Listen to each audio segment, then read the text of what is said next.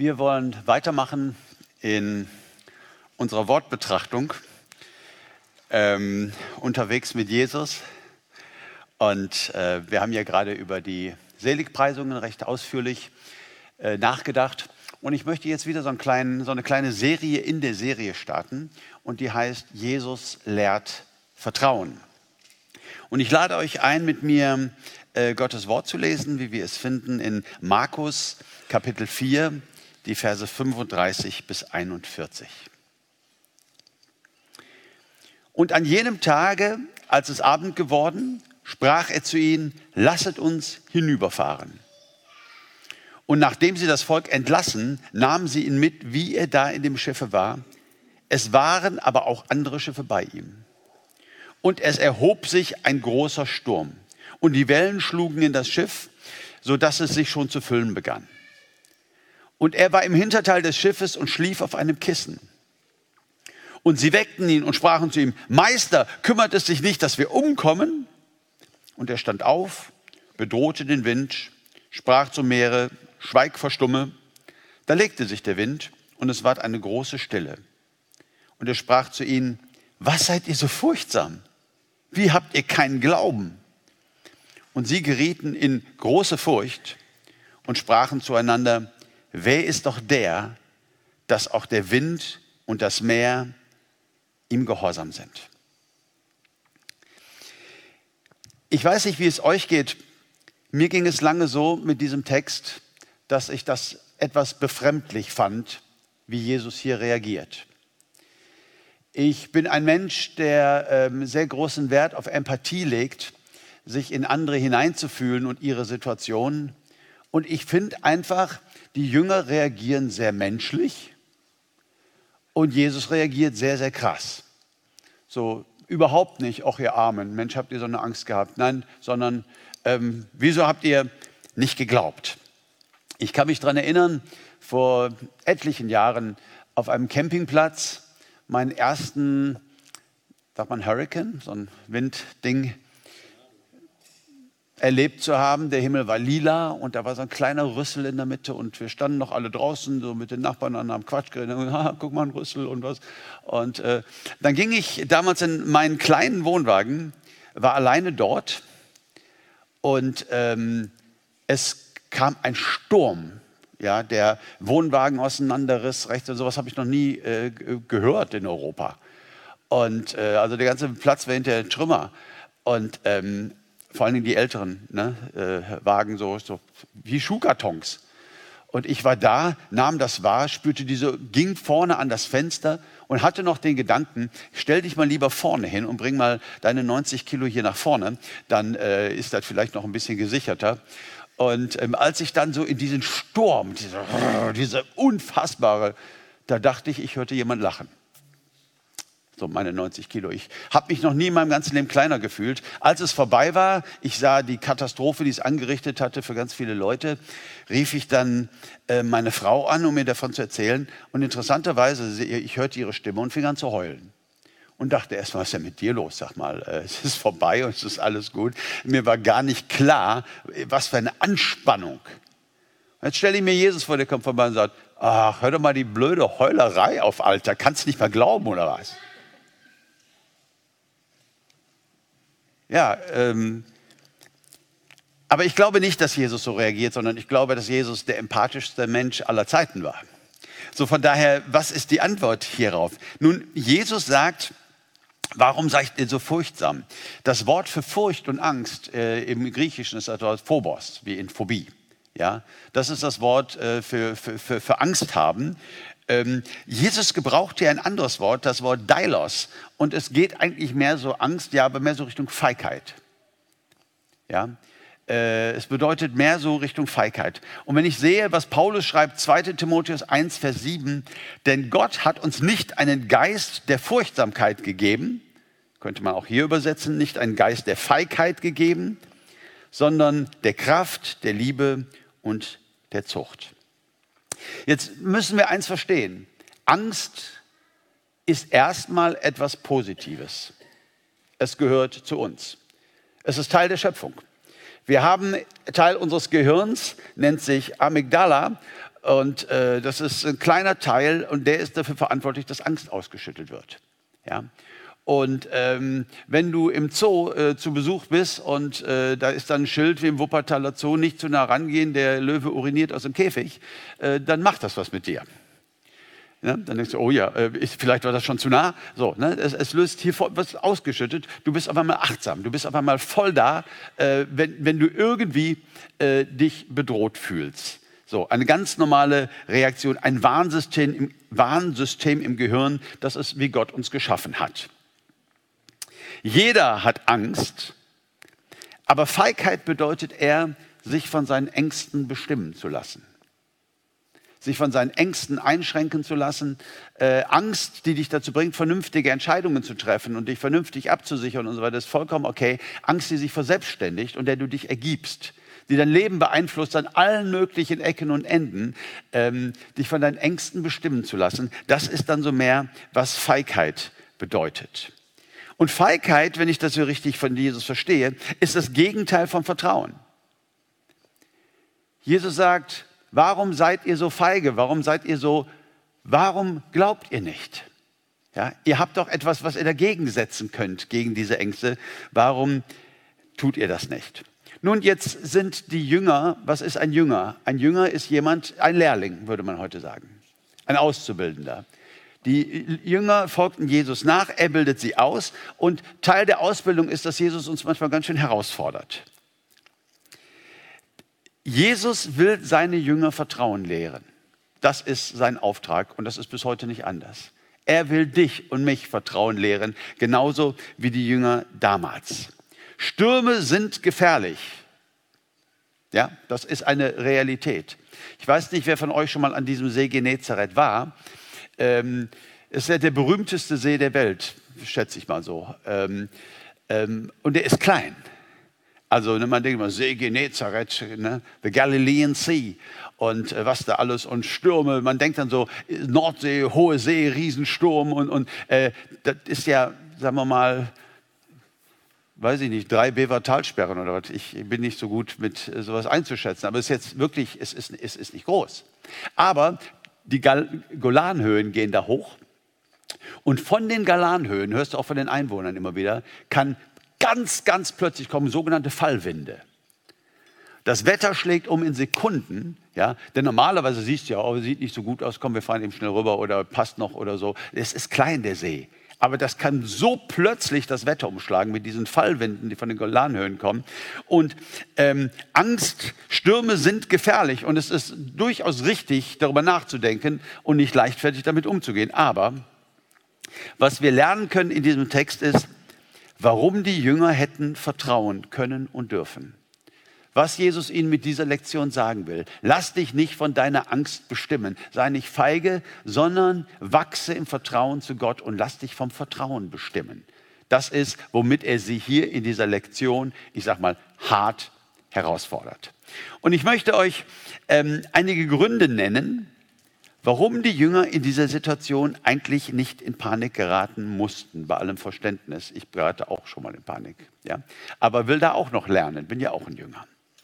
Und der erste Grund ist, wenn wir verstehen, Jesus führt seine Jünger mitten in den Sturm. Ein ganz normaler Vorgang. Folgst du Jesus nach, so wird er dich auch in Stürme führen. Er wird dich in Engpässe führen, in Situationen führen, die dir manchmal überhaupt nicht gefallen. Das ist ganz normaler Teil deiner Christusnachfolge. Das ist Jesu Plan für unser Leben, dass unser Vertrauen wachsen soll, unser Vertrauen in Gott. Ich kenne Menge Christen, die wollen das ungern wahrhaben. Die denken selten über sowas nach, sondern es gibt so andere theologische Konzepte, die sie geprägt haben. Da ist ja auch was dran, zum Beispiel Saat und Ernte. Ja, ich habe Gutes gesät, ich habe gegeben und ich habe mich für andere eingesetzt und so weiter. Und Gott hat versprochen, er lässt sich nicht spotten und ich, ich lebe im Segen und ich werde bewahrt und ich werde behütet. Und äh, ja, Saat und Ernte ist eine super Sache. Und das ist ein echtes biblisches Konzept, dass wir gesegnet sein können, uns manches ersparen können, wenn wir die richtige Saat säen. Andere haben es dann sehr mit dem Teufel der aus meiner Sicht theologisch in gewissen Kreisen fürchterlich aufgewertet wird, in wie viel Macht er hat und was er alles kann. Ähm, und die sagen, der Teufel greift mich an. So als ob der Teufel so ganz willkürlich, ganz unabhängig von Gott alles Mögliche machen kann. Und dann äh, sind sie darauf äh, fixiert. Ähm, dem Teufel widerstehen finden wir ja auch im Neuen Testament. Also nicht, dass wir uns falsch verstehen, ist auch was dran. Aber dieser Gedanke, dass Jesus seine Jünger ganz bewusst in schlimme Situationen führt, das findest du in der, im gesamten Neuen Testament. Ja, in schlimme, schlimme Situationen führt. Direkt rein. Er hat gesagt, lasst uns rüberfahren auf die andere Seite. Er, der Sohn Gottes. Er, dem der Wind und die Wellen gehorchen, also der durchaus was drauf hat, der durchaus Dinge einschätzen kann. Er hat das gesagt. Und sie haben ihm vertraut. Und die Wellen schlagen hoch. Panik. Und der Herr Jesus schläft. Liegt da hinten auf einem Kissen und zeigt ihnen, was Vertrauen in den Vater bedeutet und schläft tief und fest in diesem heftigen Sturm. Es gibt keine Seefahrt ohne Stürme und es gibt kein Leben ohne Krisen, ohne Schwierigkeiten. Aber wir als Jünger Jesu dürfen es anders werten. Wir dürfen sagen, Jesus, mein Leben ist in deiner Hand und ich vertraue dir und ich will immer mehr Vertrauen lernen.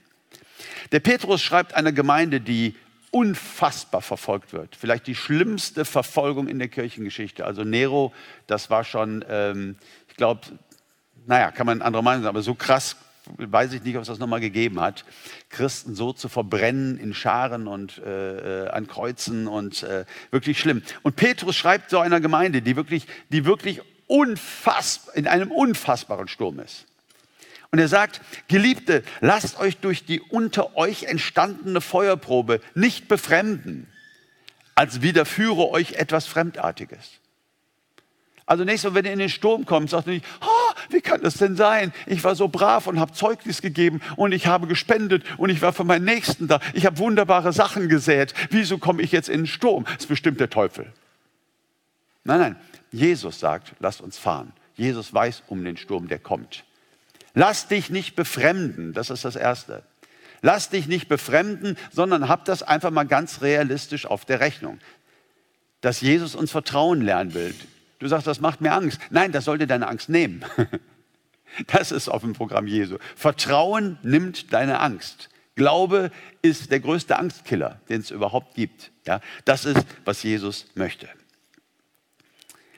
Stürme, Krisen und Probleme haben ein klares Ziel und es ist wichtig, dass wir uns positiv, möglichst schnell in jeder Situation positiv dazu stellen. Ja, Im Kleinen wie im Großen.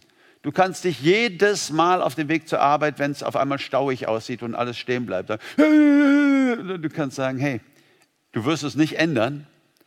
Ja, was gibt es? Du kannst beginnen mit Gott zu reden. Du kannst keine Ahnung. Ja, die Dinge haben ihren Sinn. Jesus hat uns an der Hand, er führt uns hinein.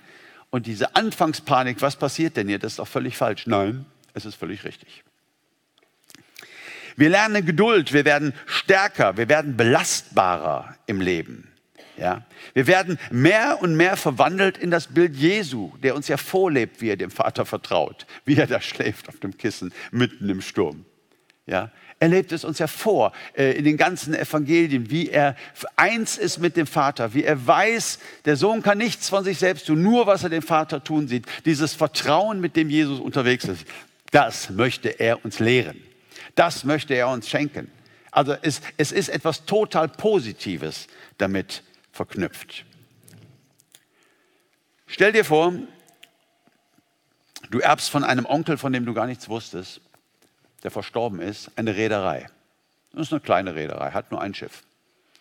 Aber das ist ein Touristenschiff, das fährt so über die Ozeane und so. Und du bist jetzt auf einmal der Chef, das ist jetzt erstmal deine Firma. Und das Erste, was du hörst, ist, äh, der alte äh, Kapitän, äh, der ähm, ist verstorben und du musst jetzt dringend einen Mann einstellen, um Kapitän dieses Schiffes zu sein. Du sitzt jetzt da hinter deinem Schreibtisch, du bist der neue Boss, du hast das Ganze geerbt, bisschen wie die Jungfrau zum Kind, bist du jetzt hier, musst jetzt ein Interview führen. Ja, jemand muss eingestellt werden. Und da sitzt jemand vor dir, jung, modern, hat gerade seine Kapitänsausbildung vor drei, vier Jahren abgeschlossen. Und du sagst, ja, was haben Sie denn auch einiges schon an Erfahrung, schätze ich mal. Ja, ja, ja, sagt er. Und wissen Sie was? Eins muss ich Ihnen sagen. ich bin ein absoluter Glückspilz. Ich bin ein absoluter Glückspilz. All die Jahre ja, habe ich nicht einen Sturm gesehen. Ja, ich habe das einfach so ne, in meiner Genetik. Bei mir kommen keine Stürme. Also mir können Sie Ihr Schiff anvertrauen. Und du sagst dann, okay, Sie hören von mir und willst ja noch das zweite Interview führen. Und da sitzt so ein alter Seebär. Und du sagst, und wirst das so mit Ihnen und Stürmen, weil das hast du gerade noch so im Ohr von dem Vorgespräch. Ähm, und der sagt, 100 Stürme. Und manchmal habe ich gedacht, das wird nichts mehr, wir gehen jetzt hier drauf. Aber am Ende habe ich das Schiff und die Ladung bis zum heutigen Tag immer noch gerettet. Ha! 100 Stürme. Ich kann Stürme. Frage, wen stellst du ein? Den Glückspilz oder diesen erfahrenen Seebär, der sagt, durch 100 Stürme bin ich schon gekommen? Ne? Genau. Und das ist, wozu du berufen bist. Ein belastbarer Problemlöser zu sein. Ein positiver Mensch, der in diese Situation hineingeht, das Beste daraus macht, in einem ganz tiefen Gottvertrauen. Das ist der Plan. Wichtig ist, dass wir in diesen Situationen lernen, nicht an Gottes Motiven zu zweifeln.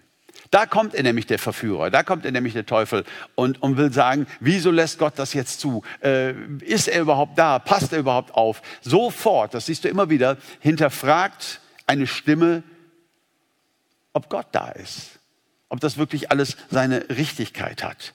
Gerade wenn wir ihn dringend brauchen, stellen wir fest, Jesus schläft, also ist verdächtig still.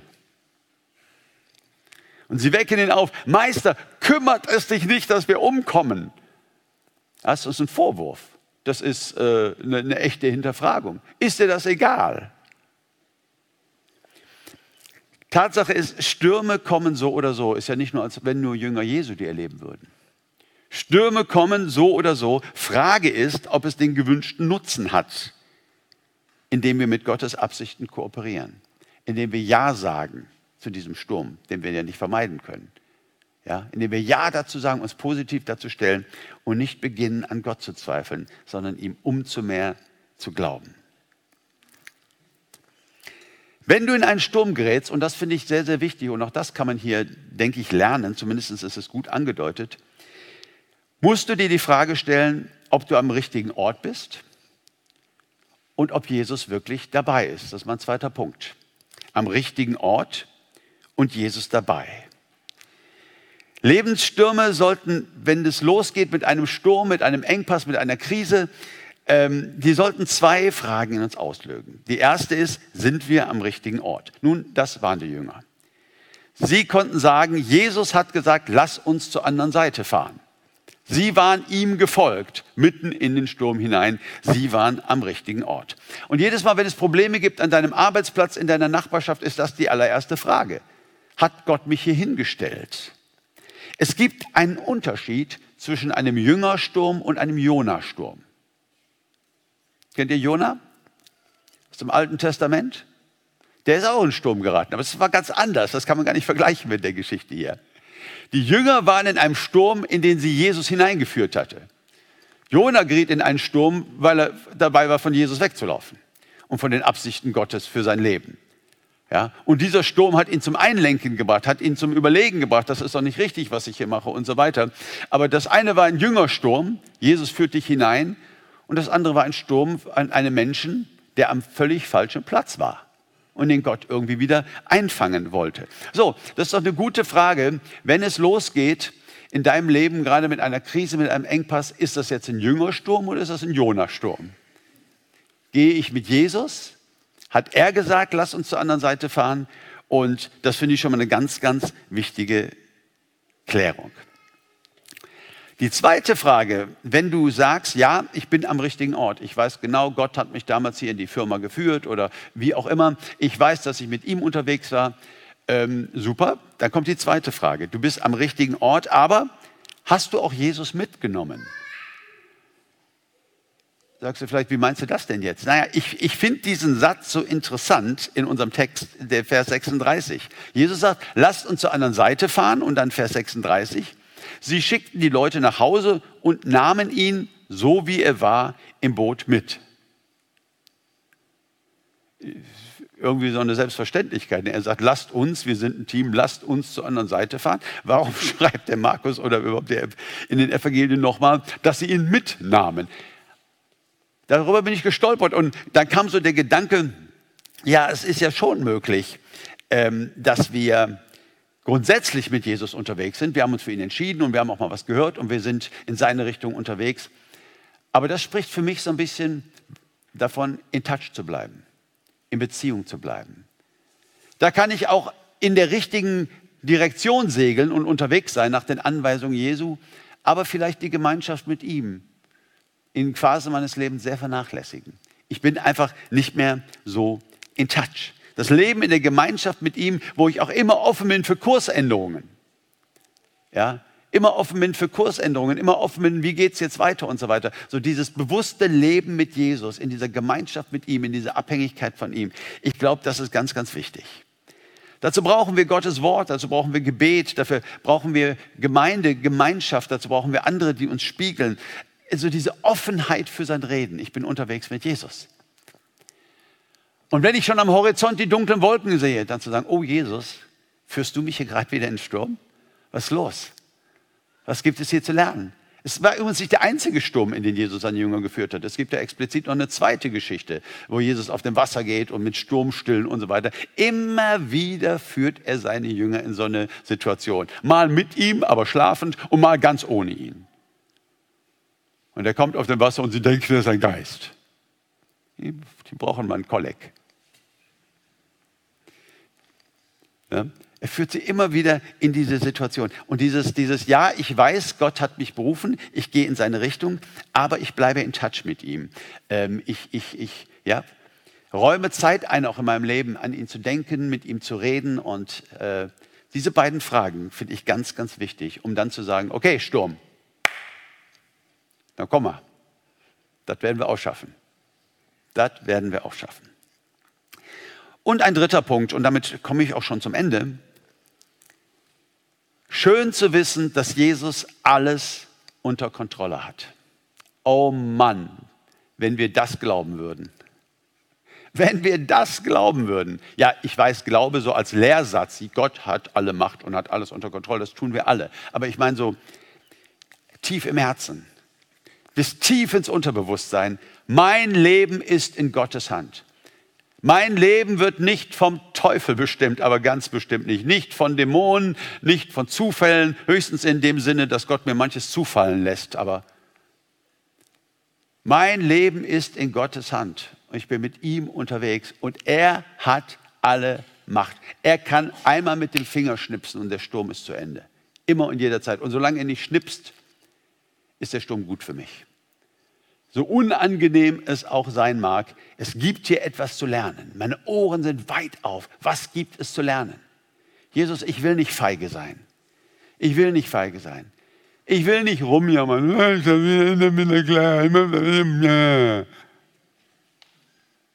Nein, Jesus, ich will ganz, ganz offen sein. Ich bin ein mutiger Abenteurer. Ich bin unterwegs mit dir. Und das Leben mit Jesus ist ein Abenteuer. Es geht durch Stürme, es geht durch Engpässe, es geht durch Wüsten. Und es ist das genialste Leben der Welt. Es ist das Gegenteil von langweilig. Jesus hat alles unter Kontrolle. Und das durften die Jünger an dem Tag noch mehr lernen. Es fehlte offensichtlich noch an der Gewissheit, dass Jesus über allen Elementen steht und dass es bei ihm keine Zufälle gibt. Ich finde es ganz süß, wie die Geschichte endet hier bei Markus.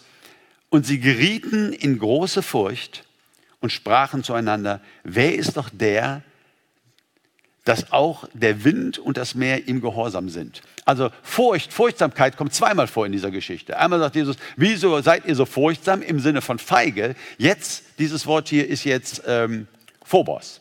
Die Griechen gerieten in große Furcht. Das kann Angst, aber es kann auch Ehrfurcht bedeuten vor Gott. Also hier in diesem Fall würde ich mit Ehrfurcht übersetzen. Sie gerieten in eine ganz, ganz tiefe Ehrfurcht ist nicht Angst vor Gott, sondern überwältigt sein von Gott. Wow, wie groß bist du? Wer ist der, dass auch der Wind und das Meer ihm gehorsam sind, überwältigt sein von den Möglichkeiten Gottes und immer, immer tiefer abspeichern im Laufe unseres Lebens, unseres Glaubenslebens, Gott hat alles in der Hand. Mein Leben ist kein Zufall. Und ich werde mich jetzt positiv einstellen auf diese Situation. Ich werde nicht über die Kollegen schimpfen und jammern mit Worten, die eigentlich äh, so eher im Grenzbereich der Heiligung sind. Ich werde versuchen, positiv zu sein. Ich werde mit Jesus in diese Situation hineingehen. Das ist meine Entscheidung. Er hat alle Gewalt. Ich erinnere mich, vor vielen Jahren war ich einmal in Hamburg und ähm, kam dort zum Fernsehturm und da konnte man Bungee springen. Das fand ich so cool. Und ich hatte gehört, es kostete 240 Euro oder Mark. Das ist ja eigentlich das Gleiche. Ne? 240 Euro. Und ich kam, suchte mir einen Parkplatz, wollte hoch auf den Fersenturm und in mir tobte ein Religionskrieg. Da war einmal der Uwe, der Herausforderungen mag, der gerne Dinge ausprobiert, der wie ein kleines Kind einfach. Und da war dann eine andere Stimme, die sagte, 240 Mark und woanders hungern Leute und Kinder sterben. Wie dekadent ist das denn? Und ich fragte mich, ob es Sünde sei, 240 Mark für so einen Sprung auszugeben. Mark oder Euro. Ich fuhr mit dem Aufzug hoch. Ich kam an, ganz aufgeregt, guckte runter und hatte eine Offenbarung. Es ist Sünde. Es ist eindeutig Sünde. Die Sache war geklärt, der Krieg in mir war zu Ende. Ich hatte großen Frieden in Gott.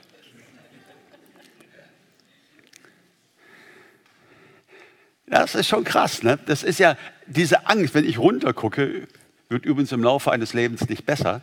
Und äh, so von Höhen, äh, dieses, dieses das ist ja hier diese Amygdala, die etwas ausschüttet, zu sagen, wenn du da runterfällst, bist du tot. Das ist, das ist ja ein Bewahrungsmechanismus. Und jetzt, wenn Jesus sagt zu Petrus, der ja auch mitten im Sturm, komm, auf sowas, das ist ja, das ist ja Bungee-Sprengen. Du tust ja das, was genau gegen deine Angst ist, die ja auch gut und richtig ist. Es ist ja gefährlich, im Sturm auf dem Wasser zu gehen. Oder Bungee zu springen. Und dann zu vertrauen, dass dieses Seil hält dass diese Firma das ordentlich macht und gegen deine Urängste dich darunter zu stürzen. Also für mich an dem Tag war die Sache klar und geklärt, aber äh, das Bild mag ich doch trotzdem gerne. Er hat alle Gewalt. Der Tag, wann ich vor ihm stehe, steht fest. Der ist im Himmel bekannt. Ich habe ein Appointment, ich weiß nicht wann. Mein Leben ist ein Dauerlauf Schlimmer als ein Marathon auf eine Weise, weil beim Marathon weißt du, jetzt noch drei Kilometer, dann habe ich es geschafft. Wir sind in einem Dauerlauf und haben keine Ahnung, wie lang der ist. Irgendwann nach 10 Kilometern, nach 20, nach 30, nach 100 kann es sein. Das war für dich ist er zu Ende. Und du weißt nicht genau, was das für ein Lauf ist, kurz oder lang oder. Aber er ist in Gottes Hand. Er ist in Gottes Hand. Und diesen Glauben in der Beziehung zu Jesus zu leben, diesen Glauben an einen allmächtigen Gott, der alles in der Hand hat, das will ich lernen. Das ist ein lebenslanger Prozess. Bitte, wenn du gerade in einer Krise bist oder gerade in eine hineinkommst oder nächste Mal, wenn das für dich relevant ist, nur noch eine Sache. Bitte hab immer die Verheißung vor Augen, die Jesus dir gegeben hat. Dass es gut mit dir meint. Die Jünger hatten eine Verheißung vor Augen, beziehungsweise sie hätten sie vor Augen haben können. Nämlich, was hat er denn gesagt, der Herr Jesus? Hat er gesagt, lasset uns ertrinken gehen? Oder lasset uns zur anderen Seite fahren. Das, was Jesus will, war die andere Seite. Der Sturm, den wollte er auch, der war wichtig, ja. Aber lasset uns zur anderen Seite fahren. Hätte Jesus sie dort ertrinken lassen, das wäre ja ne, unaufrichtig gewesen. Die Sache war klar, der Herr sagt, wir fahren an die andere Seite. Das ist das Ziel. Und da kriegt er uns auch hin, durch jeden Sturm. Und keiner kann uns aufhalten. Unser Gott ist gut und er ist groß. Und dieses Leben ist hervorragend, es ist wunderschön, wenn wir mit ihm gehen, an seiner Hand und ihm ganz, ganz tief und kindlich immer mehr vertrauen.